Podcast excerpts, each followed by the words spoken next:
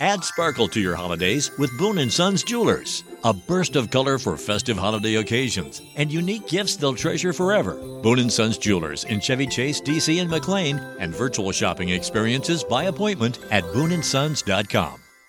Este episodio llega a ustedes gracias a Huggies. Bienvenidos a Baby Time Podcast para nuevos padres y padres de nuevo. Hola, soy Micaela Riaza, madre de dos hijas, dula posparto, educadora de lactancia, educadora de preparación al parto y creadora de Baby Time. Mi compromiso con ustedes es proveer la información de manera llana, fácil de entender. Antes era la falta de información, ahora es el bombardeo de información. Los voy a ayudar a entender qué necesitas y qué está de más. Bienvenidos. Bienvenidos a otro episodio de Baby Time Podcast. Hoy vamos a hablar de la cesárea.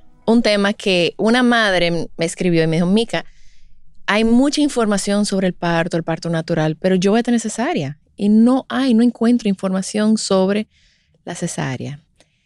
Entonces, vamos a ver estadísticas. En República Dominicana, el porcentaje de nacimientos vía cesárea es de 58.1%, según los datos de la Oficina Nacional de Estadísticas. Este porcentaje de cesárea supera lo mucho, ah, supera por mucho lo recomendado. Además, coloca al país como líder mundial de cesáreas. Pero ese dato está incluyendo todos los partos que ocurren en las maternidades. En las clínicas privadas es mucho más. 90% de los partos en centros privados son cesáreas me consta, yo lo veo, yo que visito las madres recién paridas, lo veo, las que toman mi clase de preparación al parto, cuando le doy seguimiento, cesárea. Eh, la República Dominicana ocupa el primer lugar en el mundo en cuanto a partos por cesárea.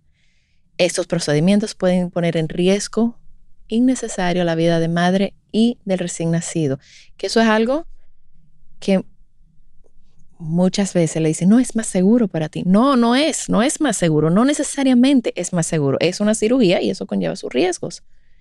Em, entonces, la Organización Mundial de la Salud dice que el, el porcentaje de cesárea permitido, podríamos decir, ronda como un 20, bueno, yo me acuerdo que era como 23, 25, en los 20 y nosotros estamos en un 90. En Estados Unidos, el porcentaje de cesárea es 31.8%.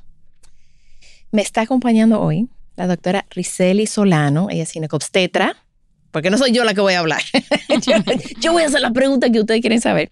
Ella es parte del equipo de ginecología obstetricia moderna, EFS, en Santo Domingo. O sea, ella es la autoridad. Y yo voy a hablar porque yo tuve dos cesáreas. O sea que yo le voy a hacer mi historia. Entonces, gracias por acompañarme. De verdad que sí, esto es un tema gracias que, por la que la gente, o sea, yo oigo cesárea, la gente dice cesárea como si fuera, me voy a pintar las uñas, me voy a pintar, y no se dan cuenta de lo que es una cirugía abdominal mayor, que tiene sus riesgos. Entonces, ¿tú no podrías explicar bien cómo es, o sea, qué es una cesárea? Bueno, eh, la cesárea consiste en un procedimiento quirúrgico obstétrico en el cual se extrae el feto y sus anexos ovulares a través ¿Qué de es lo que es un acceso ovular? Anexos ovulares son la placenta, el cordón, todo ese tipo de cosas.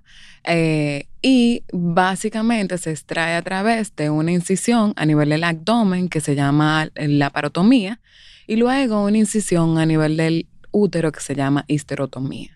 Ok, o sea, se hacen dos incisiones. O sea, el, primero y después todo eso se, los músculos abdominales se separan, se, mueven. Sí. Se separa la fascia, los músculos, la grasa y luego entonces se llega al útero. Luego de que se llega al útero se hace una incisión y ahí se extrae lo que sería el feto. Ok. Y la placenta. La pregunta del siglo. ¿Por qué razones se hacen? Bueno. ¿Cuáles podrían ser algunas razones maternas? Porque yo sé que hay razones para la mamá y razones por el bebé y razones por los dos. O sea, vamos a empezar con la madre. Vamos a hacer algo más que nada global. Un 85% de las cesáreas serían por cuatro razones, que son eh, la primera, una cesárea previa. Eh, la segunda, eh, básicamente una distosia una distosia de hombro, una distosia, es cuando el parto no progresa. Exactamente, cuando el cuando la salida de la cabeza dura más de un minuto y hay que utilizar otras maniobras para poder sacar el, el feto. Eh, básicamente también está también la otra razón que serían posiciones anómalas, por ejemplo, los partos eh, de nalgas. El bebé sentado, el bebé de pie, el bebé de lado. No se deberían, eh, o transverso, no se deberían hacer por parto vaginal, porque hay una posibilidad de hacer la rotación externa, pero no todas las madres, sino todo el mundo tiene la práctica para realizarla. pero cada vez se saben eh, que hay que hacer es una indicación necesaria eh, si el bebé se queda en esa posición. Y otra de las cosas es básicamente la, pérdida de bienestar fetal, que es, no es más que cuando el bebé en algún momento eh, tiene un peligro dentro de la madre. Eso se hace o se puede visualizar con los monitoreos. el monitor que se le coloca a la mamá te dice unas unas variaciones en las cuales uno se puede dar cuenta si el bebé está bien o no dentro. O sea, podría ser, porque las muchas, o sea, te voy a decir las razones que a mí me cuentan. Yo tenía poco líquido, pero a las 39, 40 semanas la madre tiene poco líquido. Sí. O sea, ¿cuál es el, como el, debajo de tanto por ciento de líquido ya es... O sea, hay un, porque yo sé que es una, una razón que ellos dan que tengo poco líquido. Otra razón súper común el bebé tenía una vuelta. Em, y yo sé que cuando yo empecé a dar clase de preparación al parto, Elisa Fernández, que también es, bueno, ella es la directora del centro, ella dijo, ¿cómo fue? Puro circular. Circular no es indicación necesaria. Ni un circular, ni dos circulares, ni, tres. circulares, ni, cuatro esas vueltas, circulares son las vueltas. El bebé no se ahorca. No. Porque también es, no, que se me iba a ahorcar el bebé. El bebé no se puede ahorcar, porque para ahorcarse, te tiene que parar el flujo de aire y el bebé no respira. Por ahí está recibiendo por el cordón umbilical. Porque la gente como que se van a lo, a lo, que, eh, a lo que entienden. Em, otra razón que yo he escuchado, porque tú no lo mencionaste, llega a las 40 semanas y entonces, no, ya, no presente parto, me tiene que ser cesárea. Esa fue una, la que más me, una que más me, dolió. De verdad que me dolió. Sí. ¿Por qué te hicieron cesárea? Porque venía la Semana Santa y ahí mi médico me dijo que nadie me iba a poder atender si yo presentaba Con relación a eso, incluso hay una anécdota de un médico en Estados Unidos que programó toda su cesárea, programó todos los partos por cesárea porque se iba de, viaje, tenía sus vacaciones. Y eh, el porcentaje de las demandas que él obtuvo por hacer eso fue grandísimo. Incluso eso fue un caso de estudio en eMedicine, que es una, una revista médica muy recomendada en Estados Unidos y con una data muy buena. Y ellos hacen resúmenes de todas las mejores páginas en Estados Unidos. Y en los países su desarrollo es gratis, o sea que todo el mundo puede tener acceso a eso. Y eso fue una cantidad de demanda, eso, eso le costó a él millones un escándalo. sí, al final hacer eso, porque los bebés deciden cuándo salir. Eso, eso sí. Hay estudios que mejoran los chances de que las inducciones sean más efectivas y eso fue un estudio súper grande eh, que básicamente se dieron cuenta de que las 39 semanas son las mejores eh, semanas para inducir porque si yo tengo un bebé prematuro, o sea, si son dos semanas menos, como quiera tengo 37 semanas, el bebé está a término. Y si son dos semanas más, tengo 41 semanas. Ellos se pudieron dar cuenta que en ese estudio los chances de que la mamá fuera exitoso ese parto o esa inducción era mucho mayor que esperar a las 41 semanas, que como te dicen los libros. Eso va a cambiar porque ese estudio hizo un cambio en cuanto a la conducta de muchos eh, eh, luego de que eh, saliera en el Colegio Americano de Ginecología y Obstetricia. Y uno lo ve a diario, le va mejor a la paciente. Y esa es la diferencia entre las semanas. Como quiera tu bebé va a estar bien. Pero... ¿Sabes que A mí, yo embarazada, primeriza, yo estaba en la romana, yo no manejaba nada de información. Mi, mi información venía de un programa en, en TLC que se llamaba Un bebé por minuto. Yo veía eso y yo, ok, ella pare, pare, pare, pare, pare. Mi madre tuvo cuatro partos, perdón, tres partos, cuatro hijos, cuatro hijas, porque hubo un parto gemelar, que ella no sabía que era gemelar. O sea, después que nació la primera, se dio, le dijeron, fue la enfermera, porque ni siquiera el doctor se dio cuenta, fue la enfermera que dijo, doctor, viene otro. ¿Y cómo fue? Entonces, para mí un parto era, o sea, era, claro, me daba miedo, pero mi madre lo hizo, mi abuela lo hizo seis veces, o sea, es algo como que... Y a las 36 semanas, 36 semanas y tres o cuatro días, yo estaba teniendo contracciones fuertes. Eran los Braxton Hicks fuertes. O sea, a mí me llegó a privar. O sea, yo iba caminando por el súper y de repente, Dios mío. Y fui al médico porque manché un poquito. Y él me dijo, ahí mismo me ingresó, me puso misoprostol. Misoprostol. Misoprostol. Una pastillita que lo puso atrás del cuello del útero. Em, lo dejó como una hora. Me chequeó una, una hora después. Me dice, no ha habido cambio. Hay que hacerte cesárea de emergencia. Yo no sabía nada. En ese momento, entonces, cuando Elisa iba a mis, a mis clases, me decía, una sola aplicación, eso no da tiempo, una, no da tiempo a que haya un cambio, pero uno que no maneja la información, uno, no sabe. Y yo tuve la cesárea, la niña nació a las 36 semanas y media, o sea que nació pretérmino. Em, y yo no supe hasta nueve meses después que empecé a estudiar preparación al parto para ser educadora, observando una clase que la, que la educadora estaba nombrando las señales de parto. Y ahí fue que yo me di cuenta, o sea, vamos a decir, que yo no estaba, que mi cesárea no fue, no hubo razón. Me dio pique.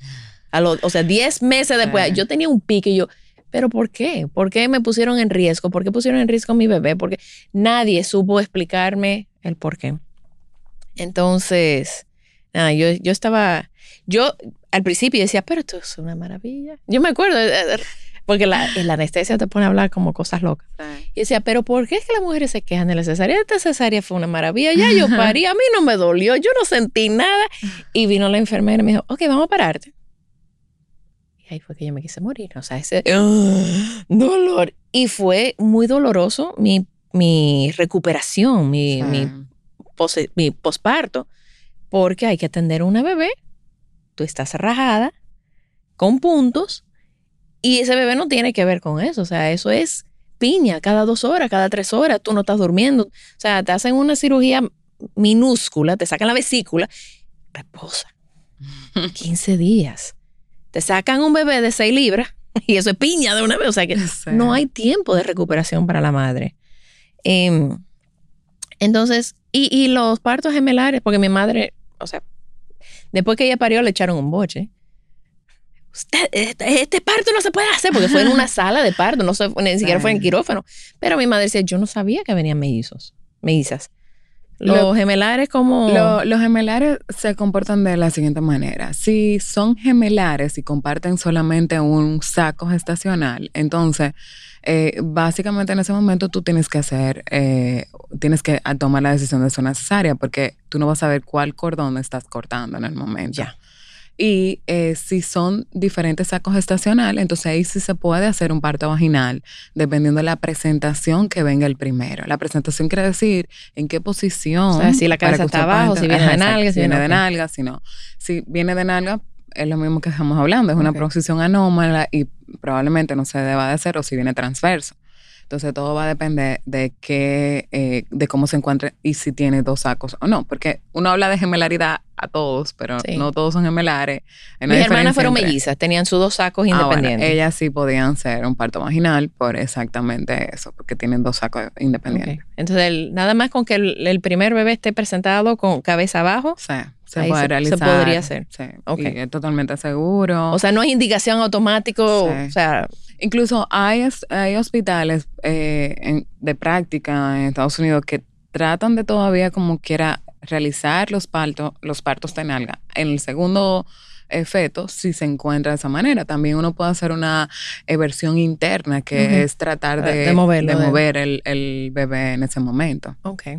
Todas esas cosas em, ¿Y razones maternas para hacer una cesárea? Bueno, maternas va a depender. Hay, por ejemplo, eh, razones por una miomectomía previa que, se, que ha llegado al músculo, que se han vendido todas las capas.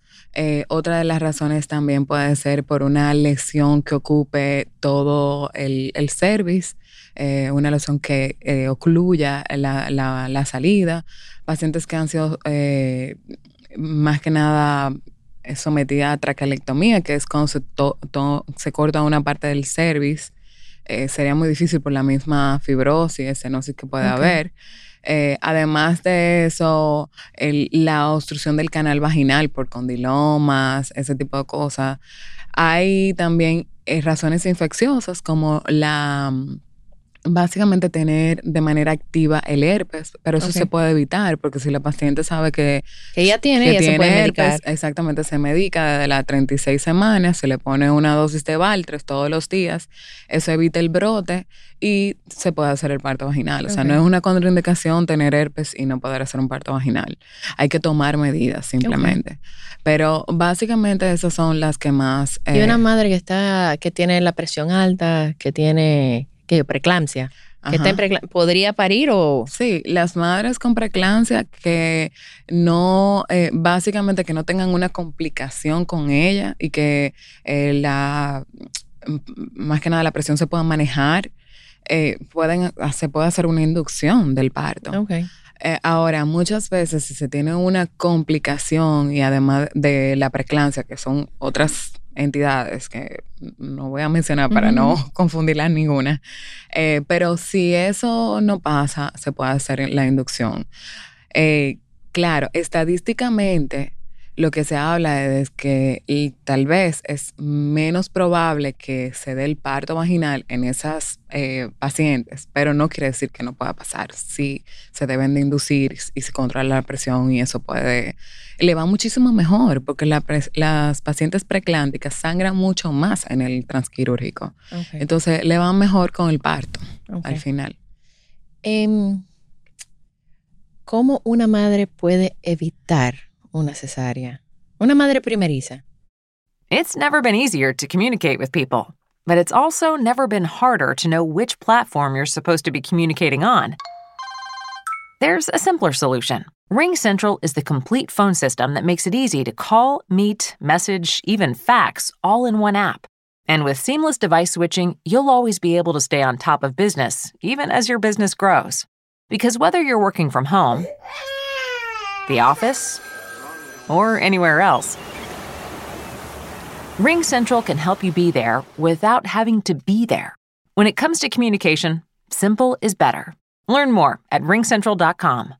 Ring Central, simpler communications. Algunas personas fueron hechas para seguir las instrucciones.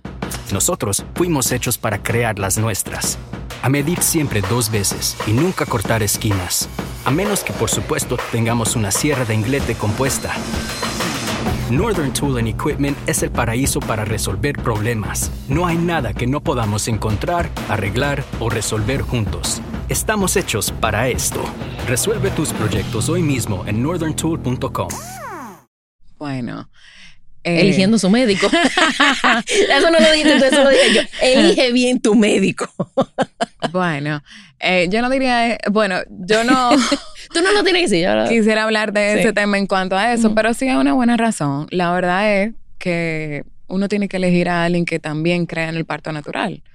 Eh, cuando uno sí, porque hace- si, eh, yo- yo- le- perdón, yo he escuchado que dice, es que para que tú vas a sufrir, tu bebé va a pasar más trabajo, tú te vas a desbaratar ahí abajo. O sea, eso son, eso no es creer en el parto, eso Sí. no es, o sea, la- nosotros fuimos diseñadas para, hasta- parir. Sí.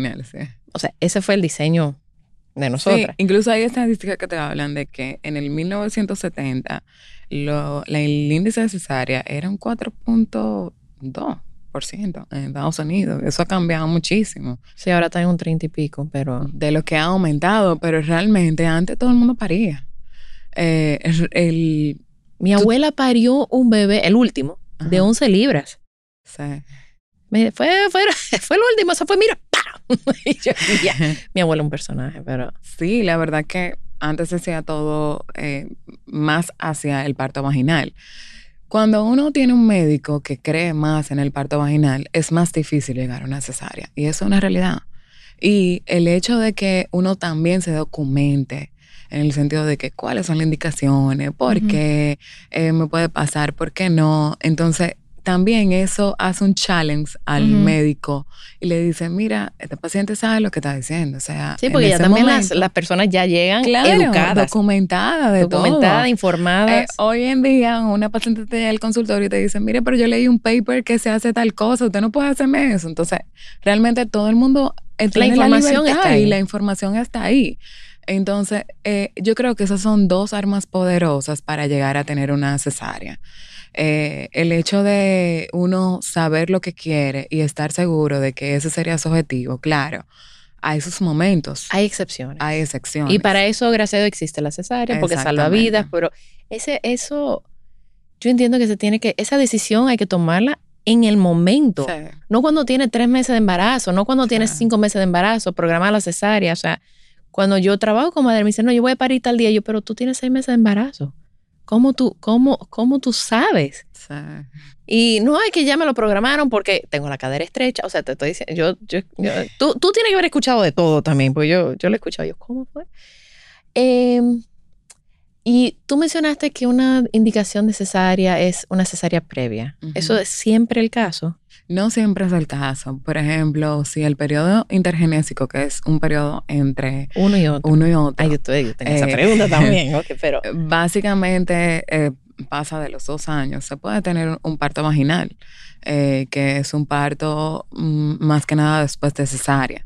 Uno tiene que tener documentación de ese parto por ejemplo, saber cómo se hizo la incisión de el, del útero, además de Porque se hace diferente. El, el, la incisión es, o sea, la, la, más común ahora es el bikini. Antes era el... el, el ¿Cómo se llama? Esas son la, la de las laparotomías.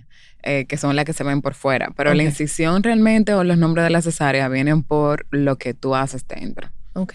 De la incisión que se hace dentro. Entonces no necesariamente es el mismo, la misma forma de, bikini, sino podría ser también. Exactamente, vertical, para que la puedan entender, o transversal. Ok. Eh, pero realmente eh, todo va a depender del el momento. Entonces, muchas de esas cosas eh, va a, a, tener que tener un monitoreo para darse cuenta si en algún momento está pasando algo que no debe de pasar, pero sí se puede hacer partos eh, vaginales después de cesárea. Yo he visto mucho, le han ido muy bien a las pacientes y sí, me imagino que ellas tienen una satisfacción tan grande. ¡Lo logré! Yo lo intenté con mi segunda bebé, que ya había pasado dos años. O sea, yo quedé embarazada justo a los dos años y cambié de médico. y en, ese, en esa época no conocía a Elisa, pero cambié de médico y sí, yo iba a tener un parto. Yo iba para parto y yo llegué a mis 40 semanas y yo rompí fuente. A mí me dio un ataque de risa la noche antes, yo creo que eso fue parte de mí, porque en la mañana yo rompí fuente y eso fue la risa que me dio.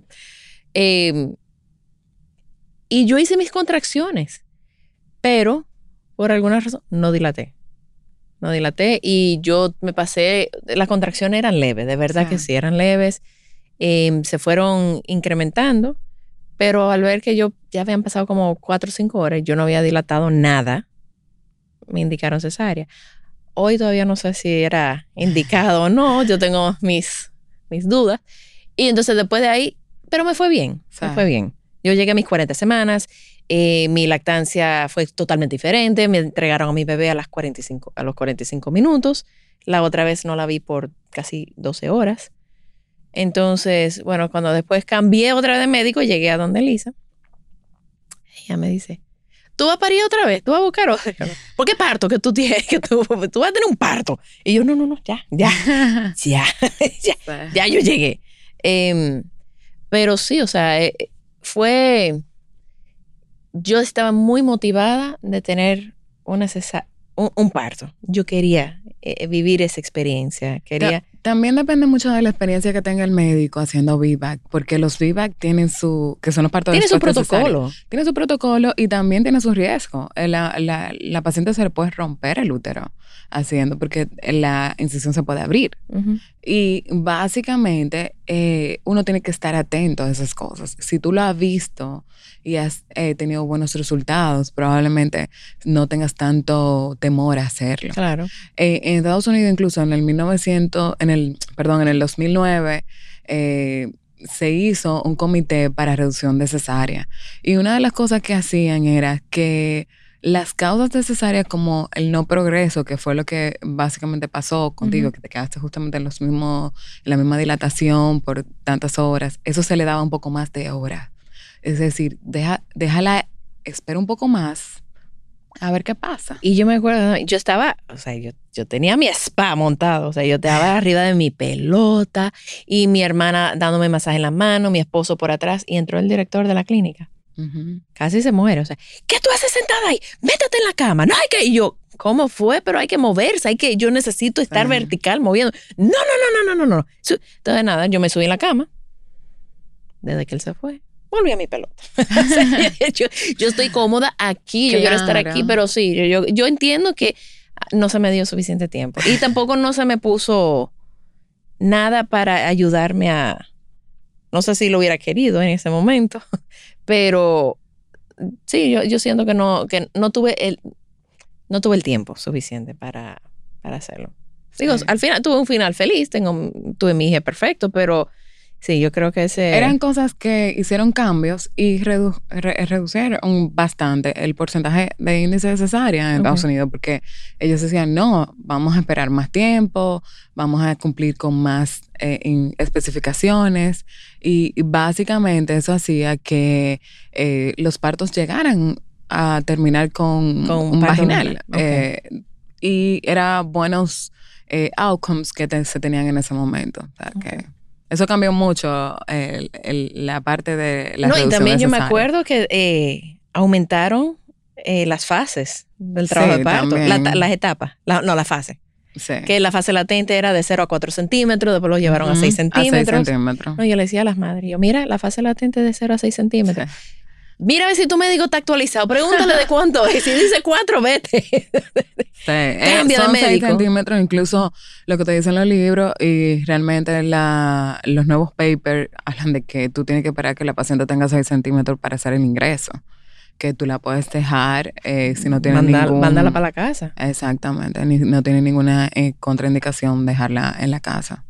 Y No tú, pasa nada. tú has visto, eh, o sea, en tu experiencia, que la madre progresa mejor cuando ella está en su casa, en su ambiente, versus quedarse en la clínica. Bueno, eh, cuando uno está en su ambiente de comodidad, Está más eh, se pasa el tiempo y uno no siente, porque esos primeros cuatro o seis centímetros son los más difíciles. Entonces, es lo más largo, como que duran. Es lo ¿no? más largo. Si, por ejemplo, la paciente no tiene un GBS positivo, que es el estreptococo eh, Grupo del B. grupo B, eh, y es un cultivo que se debe hacer a las 36, 36 semanas, 37 semanas. Que eh, tampoco es indicación necesaria. Si sale positivo, nada más te pasan antibióticos. te ponen antibióticos durante la labor de Ajá. parto. Entonces, esa paciente tú puedes dejarle un poco más de tiempo. Si no tiene el GBS positivo, le puedes dejar más tiempo en la casa. Pero si no, tú haces que vaya un poco más temprano para que por lo menos reciba dos dosis y el bebé tenga menos chance de tener infecciones por esa razón. Ok. ¿Y beneficios de una cesárea? Los beneficios de una cesárea son mucho a los uroginecólogos que hablan de el piso pélvico, que hay menos eh, incontinencia urinaria, menos prolaxo en esos pacientes. Ok. Y eso está estadísticamente probado. Eh, sin embargo, eh, esos beneficios no siempre, o sea, son mm, un poco menos chance que con los partos, o sea, son menores que con los partos. Y esos serían como los beneficios globales en cuanto a eso. Ok. ¿Y los riesgos que una madre puede... Riesgo mamá y bebé. Sí, Los O sea, riesgos son mm, básicamente las infecciones, el, el sangrado es mucho mayor, los eventos trombóticos también son mayores. eh, en cuanto a generalizados, son más que nada es- esos. Las infecciones de la herida, eh, la recuperación es mucho No, es- más es duro. trabajosa. Es duro. Que uno cuando tiene un parto Sí, se se para para, y- y se come lo que baña, come. O sea, yo he visto madres, mira, recién quiera. comparten, ya comiendo con la cesárea. Tú tienes que esperar a... Sí, eso sí es verdad. Y pasar hambre.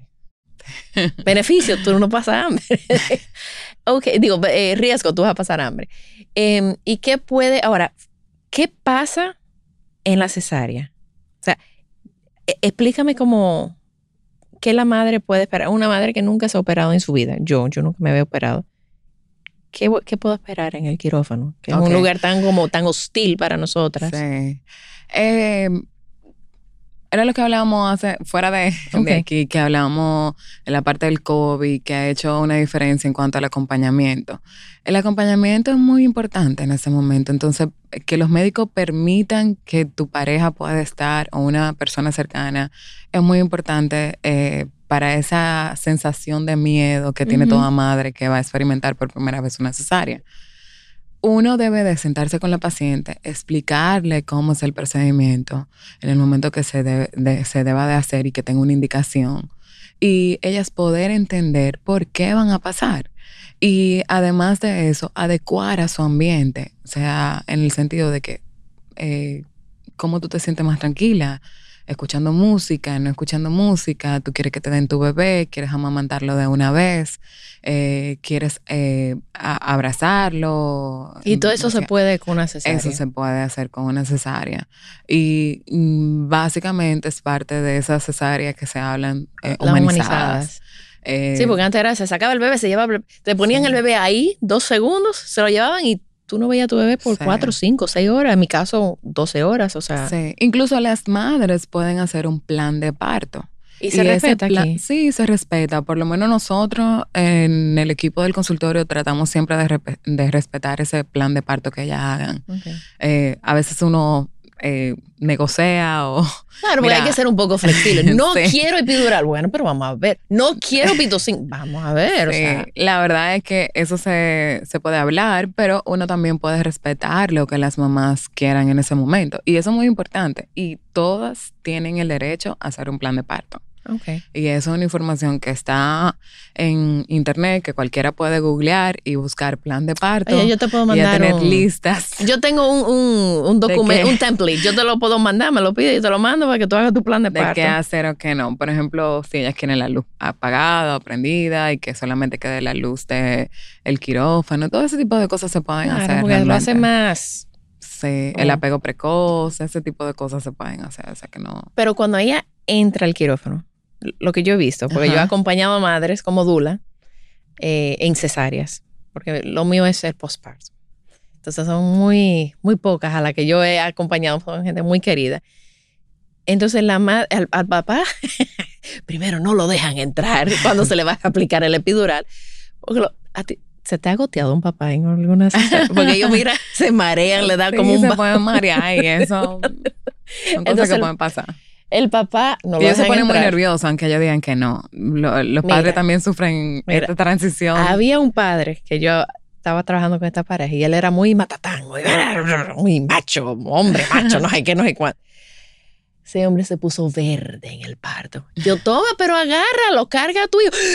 No, córtalo. O sea, y yo, matatán, pero ¿y ¿qué fue? Sí, Estaba, mira, nerviosísimo. Entonces, la madre entra, le van a colocar el epidural. La, la madre entra al quirófano en ese Primero. momento, eh, la mayoría de veces, y es lo que uno debe de hacer, hacer un checklist eh, del procedimiento que se va a hacer, donde todo el mundo debería de presentarse a la madre, saber qué función tiene cada, cada persona, Claro, qué procedimiento se va a hacer. yo voy, tú eres mi médico y yo me he reunido contigo, pero ahí hay como 10 personas más que en mi vida yo he visto. Sí, Y es como, o sea, tú una parte Chocante. es chocante. A ese momento. Pero eso es lo que se debería de hacer eh, para mejorar el ambiente, de, que ella se sienta también un poco más a gusto. Y estadísticamente y, y por protocolo también se debe hacer un checklist en cuanto a procedimientos. Ok. Y es parte del, check- del checklist. Hacer, por ejemplo, una presentación de cada quien, qué función tiene cada quien y qué tipo de procedimiento y que se tenga todo a mano. Eh, básicamente todas las instrumentaciones y además de eso el, el procedimiento que vaya un poco más, eh, que fluya mejor con, con esa esa parte y que no se haga un procedimiento erróneo. Claro, Eh, claro. Entonces, eso se explica y se hace al principio y luego entonces se le explica a la madre que se le va a colocar la epidural. El, anestes- el anestesiólogo usualmente hace esa parte, pero uno le da el apoyo a ellas en ese momento. Ellas están despiertas durante Sí, la... porque en ese momento, como la aguja es tan... es así, entonces los papás lo dejan... la- Las parejas normalmente se quedan afuera. Sí, en ese momento ya se están cambiando la mayoría de veces. Y luego ya cuando todo está preparado, es, luego eh, ellas están en la camilla, cuando ya terminan eh, de colocar la epidural y se hace lo que es el lavado y se viste a la paciente. Y sonda se Eh, le coloca... Se le coloca sonda también. Entonces, todo ese proceso se hace antes de que los eh, padres lleguen. Luego ellos se quedan detrás con la parte de, el, anestesiólogo, con el anestesiólogo, ok. Porque muchos se impresionan cuando ven la sangre y, y ver ese procedimiento que se le da a un ser querido no es tan fácil. No, mi esposo me dice, mira, te conozco por dentro y por fuera, porque a él no le da cosa. Entonces él se paró Mira, y le enseñaron, mira, estos son los ovarios, este el útero, este no sé qué, este la vejiga. Y yo, pero, Sí. pero espérense, o sea, yo no que... o sea, Ya él me conoce mejor Sí. que nadie. Entonces, dependiendo de cómo sea la extracción y cómo se encuentre el bebé en ese momento, los pediatras primero lo verifican y luego des- eh, se lo enseñan más que nada a la, a la madre. Va a depender si ella quiere hacer un apego precoz o no, pero la mayoría de veces ellos los llevan a calentarse un poco. Y ahí eh, el padre ya se va muchas veces con Ya se ha recuperado un poco. y ven dónde está su hijo o mm, básicamente luego vuelve y también eh, se queda con, eh, con su esposa en ese momento. ¿Sabes que lo bonito cuando yo he acompañado como Dula? Entonces ahí la pareja se siente en la libertad de poder seguir a su hijo. Sí. Pero yo me quedo con la madre. Sí. Entonces ahí ya yo estoy en contacto con, con el papá, entonces le puedo, mándame fotos, entonces yo le estoy enseñando fotos a ella en Sí. caso de que ella no hizo el, el apego precoz o aunque lo hizo y después se fue el bebé, pero ya yo me quedo con ella y yo me quedo hablando con ella y pasándole la mano a ella, porque todo el mundo también tiene una función, todo el mundo está haciendo lo que tienen que hacer. Ujú. Eh, o sea que eso, eso han sido momentos muy súper bonitos, Sí. súper, súper lindos para... yo, yo los, los aprecio muchísimo. Em, ok, entonces, la cesárea armonizada, que lo hemos tocado un poquitico, porque yo he visto ya con las redes, ya se ven videos y videos y videos y más videos de bebés, aunque sea cesárea, saliendo en el saco amniótico completo, se saca el saco. Digo, yo no sé si eso lo hacen aquí, si, Sí. si se puede, o sea, cuál es el, si hay un beneficio, si no hay un beneficio, si nada más es por chulería, si es... em, como que an- yo estoy viendo ahora las cesáreas en video, lo veo, que son como, antes era co- como un juidero, era como con un miedo y un estrés y todo el mundo, oye, y hay que sacar esto y hay que... Y ahora lo veo como que tan eh, pacífico. Ujú. Entonces, eso es el tema de hum- humanizarlo, de que la madre pueda verle. Yo he visto también que le bajan la cortina, ella ve el nacimiento de su hijo, se lo ponen aquí. Sí. Eh, tan- eso hay que hablarlo antes porque eso no es automático, ¿verdad? Sí. Eso depende mucho del plan de la madre. El plan de parto, Y también depende mucho de qué tan familiar- familiarizado se encuentra el médico con ese tipo de acciones o no. Eh, si quiere hacerlas, si no. eh, eso también depende Mira. mucho de Te voy a hacer un cuento. la parte. Pero eso se puede hacer. Eso, si una madre lo pide, ella puede verlo. Lo que pasa es que muchas veces también se pueden asustar por la sangre. Depende el tipo de procedimiento, porque si en algún momento se complica, hay que hacer eh, maniobras y todo eso, entonces es un poco más difícil ver todo eso.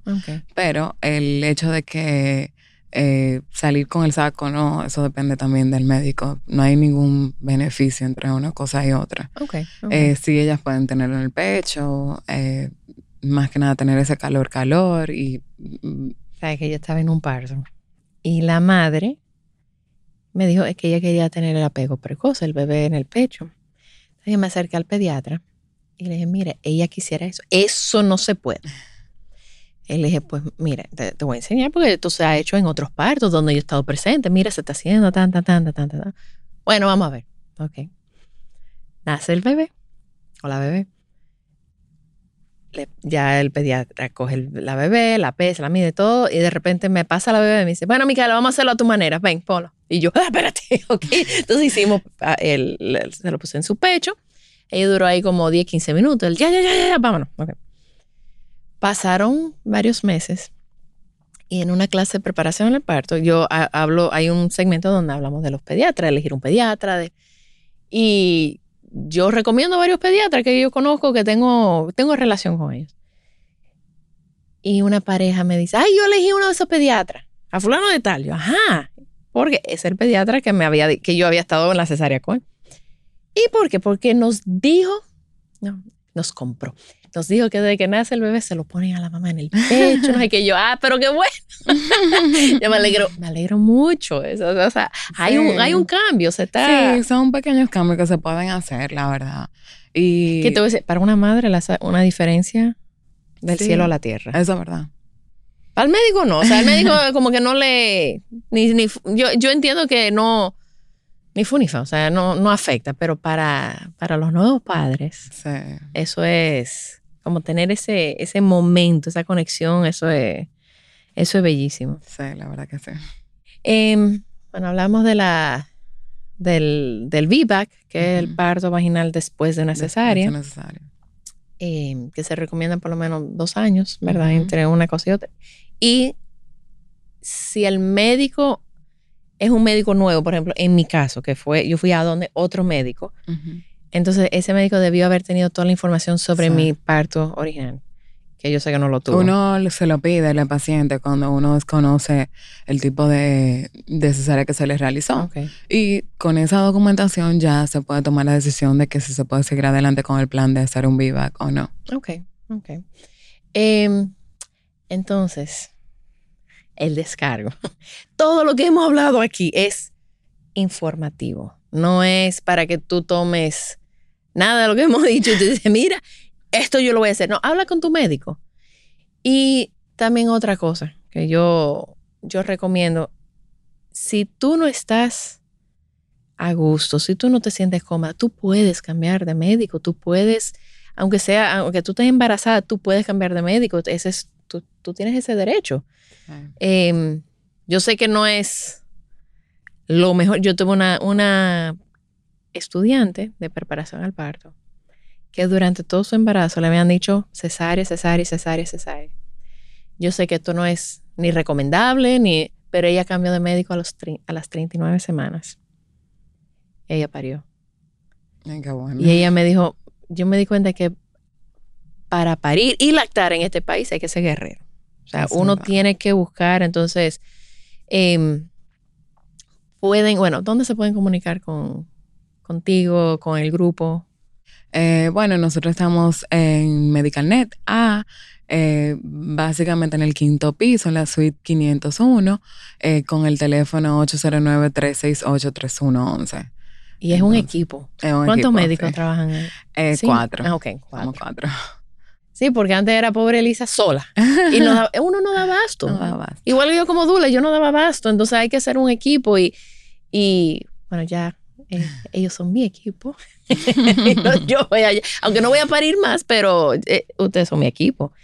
Así que bueno, yo te agradezco muchísimo. Ay, Gracias a ti por la muchísimo invitación. por, la- por compartir la información, por educar a las, a las madres para que puedan tomar decisiones informadas. O sea, si escuchaste algo aquí que como que no te está cuadrando con la información que te están dando, sigan buscando. Que hay médicos que sí te puedan apoyar, que sí te pueden dar información eh, basado en evidencia y, y correcto.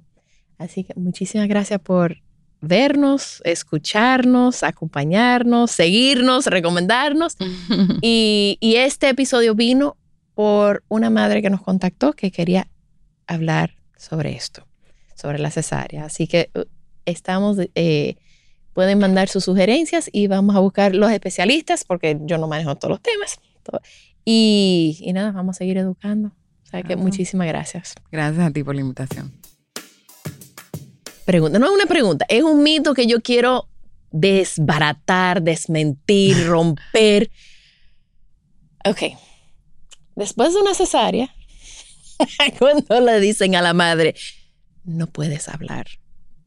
¿De dónde sale eso? O sea, eso es, eso es verdad o mentira. Antes decían que eran Se llenaba de gases, pero pero realmente no lo he podido documentar en cuanto a lo que tú lees. Y te- No hay documentación sobre eso. O sea, eso es. Yo creo que eso son las enfermeras para que la madre no fuñe. No. y son cosas que también No. muchos de los anestesiólogos. Eso es como, por ejemplo, la epidural, no la puedo poner hasta que no tenga 4 centímetros. Claro que sí. Cuando ella tenga dolor, tú le puedes poner la anestesia. El libro te dice cuando ella tenga dolor. Y, la- y la- las estadísticas te hablan de que es así. Entonces, lo mismo ocurre luego de una cesárea. Ellas pueden hablar. Pueden Eh, hablar. incluso tú le dices que mastiquen chicle y eso le va mejor eh, a, a las pacientes que cuando se quedan. No, pero las abuelas, o sea, no, porque yo llego y yo te lo estoy hablando y ella me habla, no hablen, no hablen, ella no puede hablar. No, ella Y yo, señores, eso es, eso es un mito. es un mito. Hasta ahora no hay evidencia, eso no está basado en evidencia, eso es algo cultural. eso sea, es- lo cultural que, que se tiene aquí de que luego una cirugía nadie puede hablar. No Que se llenan de de- No, pues gracias, yo quería ah, ah, incluir eso, que eso es algo que yo escucho siempre. Ay, pues gracias, gracias. Ahora sí, señores, nos vemos. También estamos en babytimerd.com con nuestros talleres online, donde yo y todo el equipo estamos disponibles para ayudarlos a sobrevivir el posparto y todo lo que conlleva. Gracias por acompañarme. Por favor, comparte este episodio con alguien que necesite escucharlo. Nos pueden seguir en las redes sociales como BabyTimeRD. Babytime Podcast es grabado en Pinktree Studio.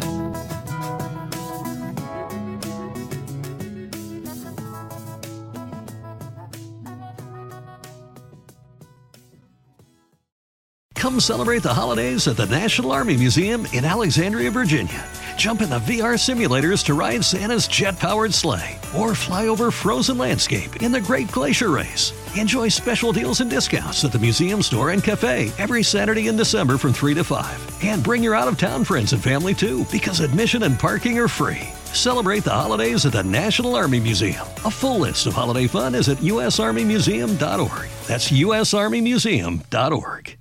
Add sparkle to your holidays with Boone & Sons Jewelers. A burst of color for festive holiday occasions and unique gifts they'll treasure forever. Boone & Sons Jewelers in Chevy Chase, DC and McLean and virtual shopping experiences by appointment at booneandsons.com.